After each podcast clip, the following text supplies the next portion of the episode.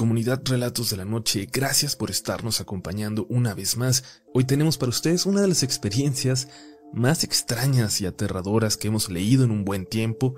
Esperamos que la disfruten y agradecemos a la persona que tuvo la confianza de compartirla con nosotros. No se vayan antes del final.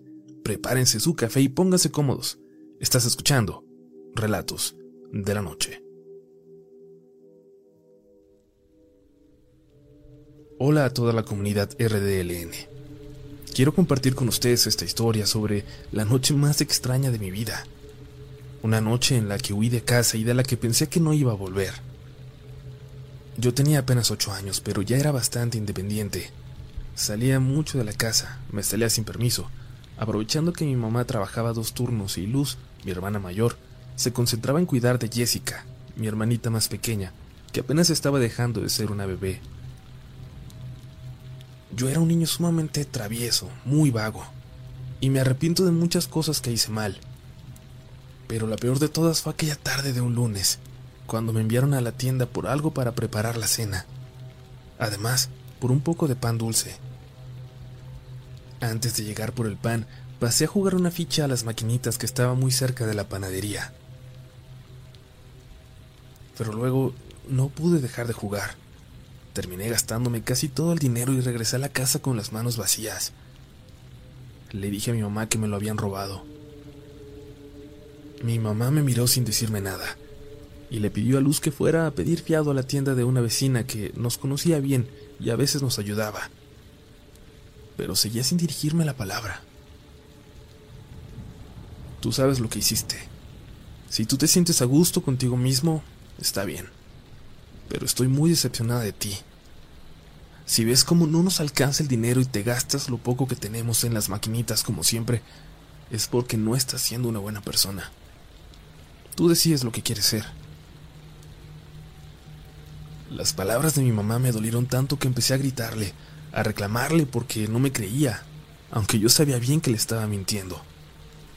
Supongo que me sentí tan mal conmigo mismo que pasé hacia ella todo mi enojo y nos empezamos a gritar.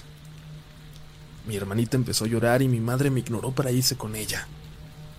Salí corriendo y me subí al techo. Por alguna razón, ese techo a medio construir era mi refugio cada que me enojaba con mi mamá. Mi hermana volvió un rato después con lo que le encargaron y con pan. Tenía algo de dinero guardado para su uniforme y decidió gastárselo para comprar la cena y el pan para que cenáramos a gusto y mamá no se enojara. Se acercó a la escalera de madera por la que yo me subía para pedirme que entrara a la casa. Ya vente a cenar. Te traje un cuernito. Vente. No le contesté. Ahora también me sentí enojado con ella. Tampoco me insistió. Y cuando escuché que empezaron a cenar sin ningún problema, sin pedirme una disculpa, me enojé mucho si pueden estar solas sin mí, qué bien. Yo me voy a largar de aquí.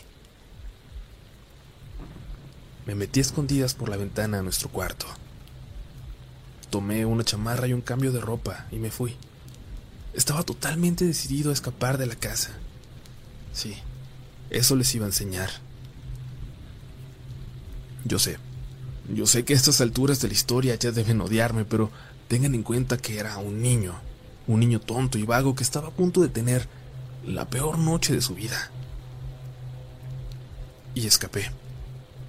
Corrí por toda la colonia hasta llegar a los límites de esta, a un barranco escarpado que daba hacia unos terrenos grandes que hoy en día están llenos de fábricas, pero que en aquel entonces se utilizaban para eventos, circos y ferias. Precisamente una feria estaba ahí en esos días, y pensé que sería buen momento para conocerla, al menos cerrada así que iba a pasar por ahí. Como era de esas ferias en las que cobraban la entrada y muchos de los juegos eran gratis, los niños de por ahí habían levantado un pedazo de cerco para meterse escondidas en ella. Yo ya sabía que existía y no me fue difícil encontrar ese hoyo. Entré. La noche ya era totalmente silenciosa. Apenas escuchaba muy a lo lejos algunos carros en el bulevar más cercano. Conforme caminaba me iba acercando a unas voces, pero de un momento a otro se callaron. La feria estaba a oscuras, de no ser por dos o tres lámparas y una fogata detrás de unas casas rodantes, probablemente en donde viajaban los trabajadores. Cuando pasé por ahí, noté que estaban tres figuras paradas alrededor de ella. Figuras que se habían quedado quietas, inmóviles, y ahora solo miraban hacia mí. Me impacté cuando los vi, eran eran tres payasos. Por alguna razón no se habían quitado el maquillaje aunque yo calculaba que hacía un rato que esa feria había cerrado. Y se quedaron callados, solo mirándome. Imagínense ustedes esta imagen. Imaginen si no estaría yo asustado. Y es que primero me dio miedo porque pensé que me iban a regañar por estar ahí. Pero luego empezaron a caminar hacia mí. Caminé lentamente porque por alguna razón pensé que eso era más seguro que correr. Y caminé hacia la puerta de salida, y ellos caminaban paralelamente a mí. Cuando apresuré el paso, también lo hicieron ellos. No les hubiera costado mucho esfuerzo atraparme, pero pero parecía que estaban jugando conmigo. Y corriendo sin ver hacia adelante terminé chocando con algo. Me dio un golpazo en la nariz que me nubló la vista me hizo llorar los ojos enseguida y caer de espaldas. Cuando los abrí, borrosa por las lágrimas, pude ver con lo que choqué.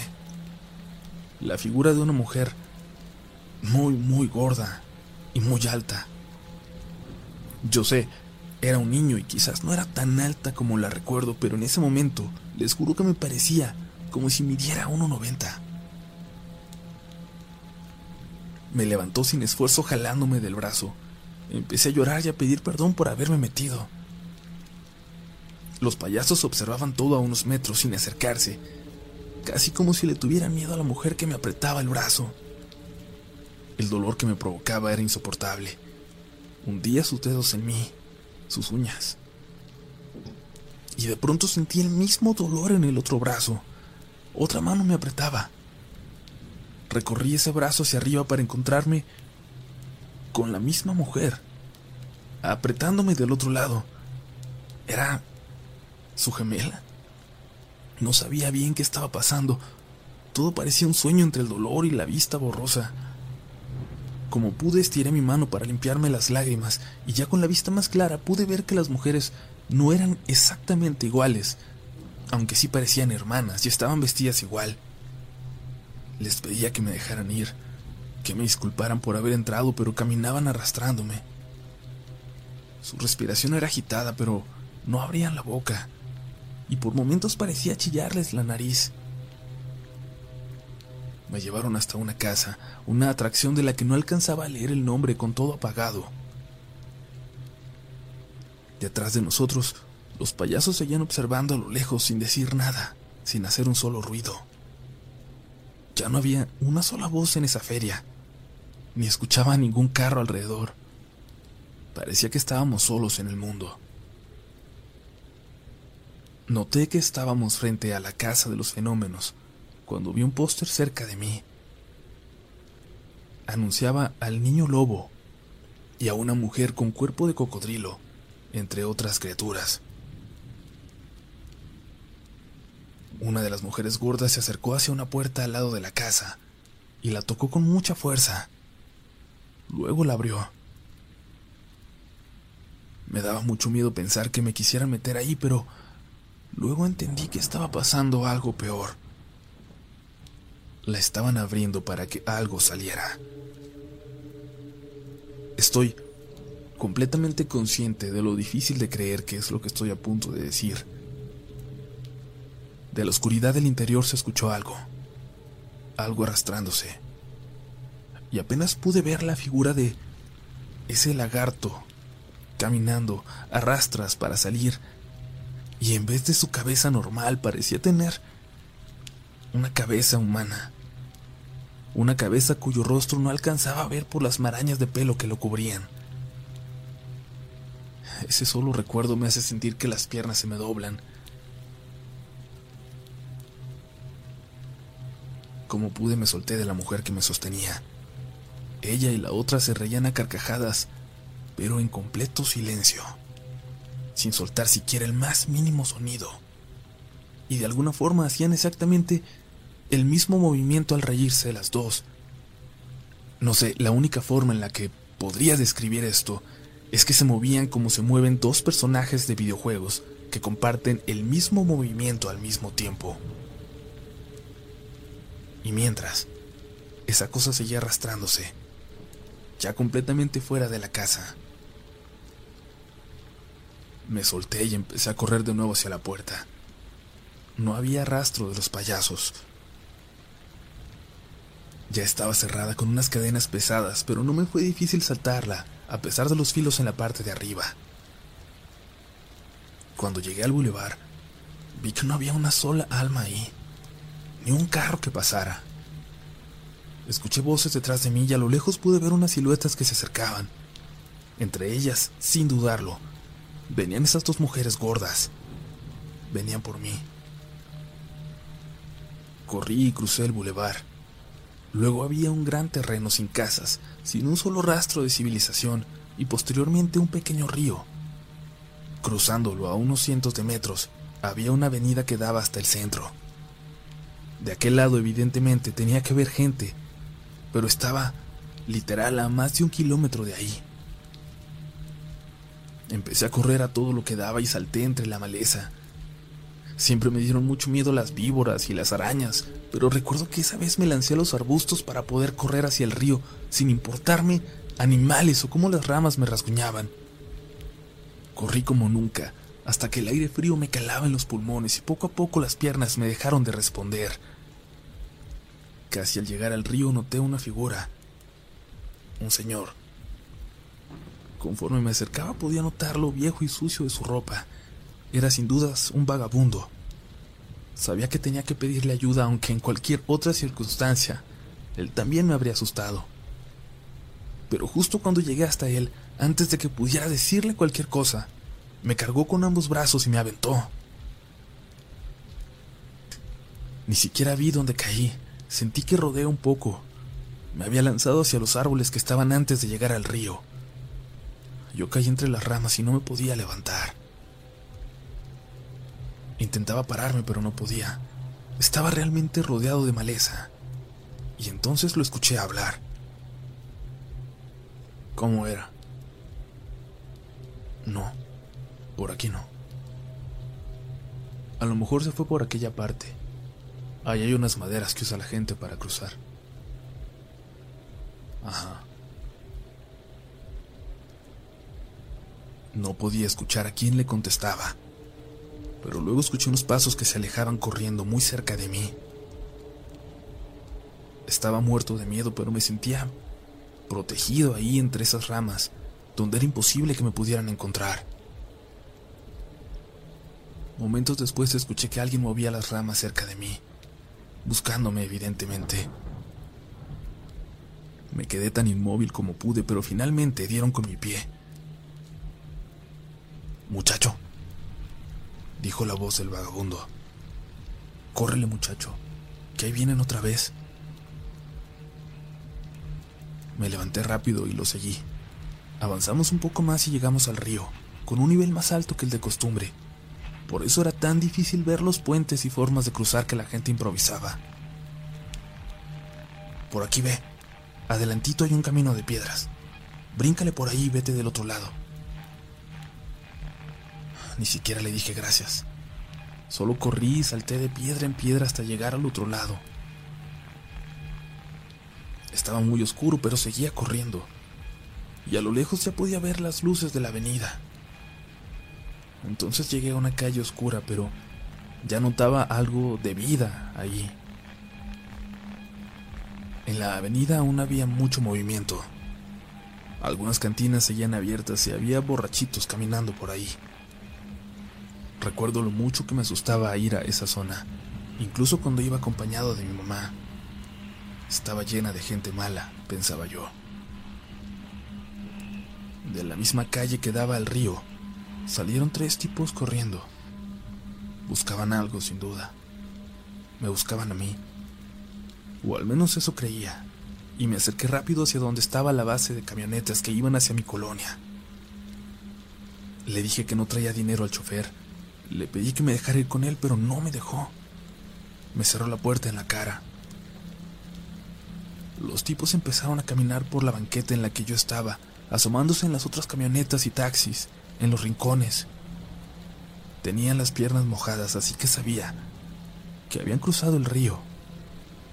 Y aunque ya no tenían el maquillaje, los reconocí. Eran los payasos. Y la puerta de la camioneta frente a mí se abrió. El chofer me dejó subir. Una niña de unos 12 años, de la edad de mi hermana, me habló y me pidió que me sentara con ella. Ve, ella pagó por ti, me dijo el chofer. Por lo que pude ver, la niña vendía dulces y regresaba a su casa. No vivía tan lejos de mí, y al parecer me reconoció y vio que necesitaba ayuda. Cuando llegaron los tipos a nuestra camioneta asomándose, ella me abrazó y me tapó la cara.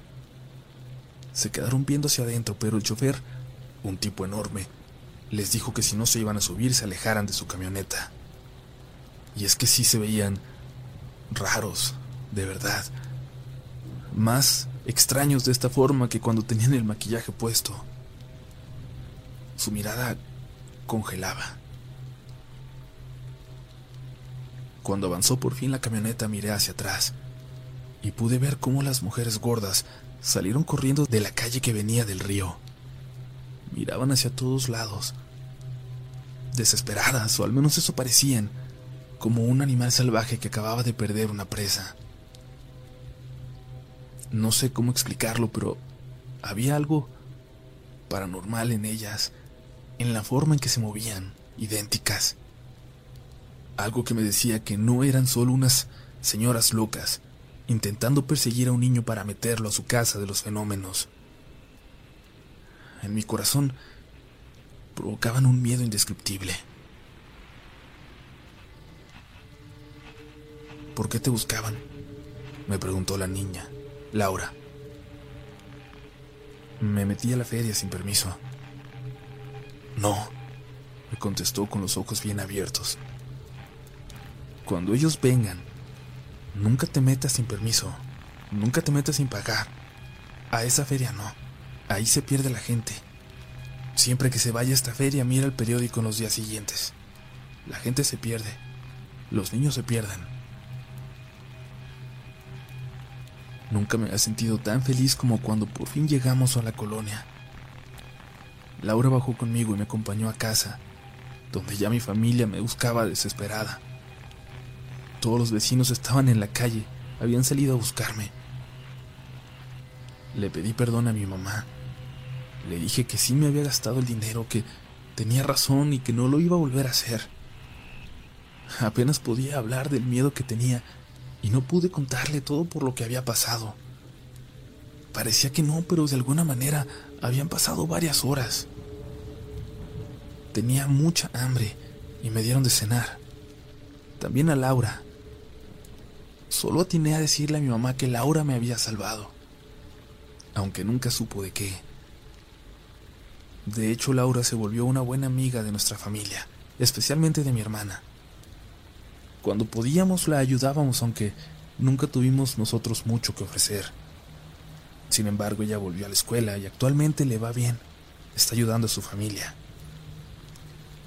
A nosotros con el tiempo también nos fue mejor, pero no sé qué hubiera sido de mí si no hubiera logrado escapar esa noche con la ayuda de dos ángeles.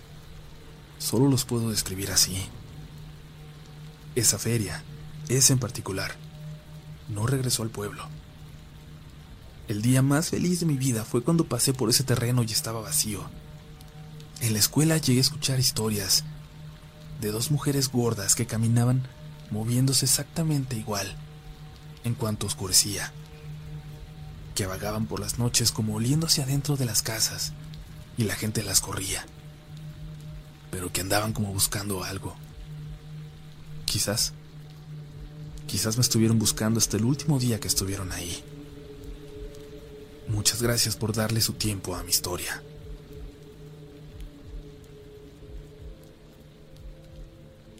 ¿Quieres regalar más que flores este Día de las Madres?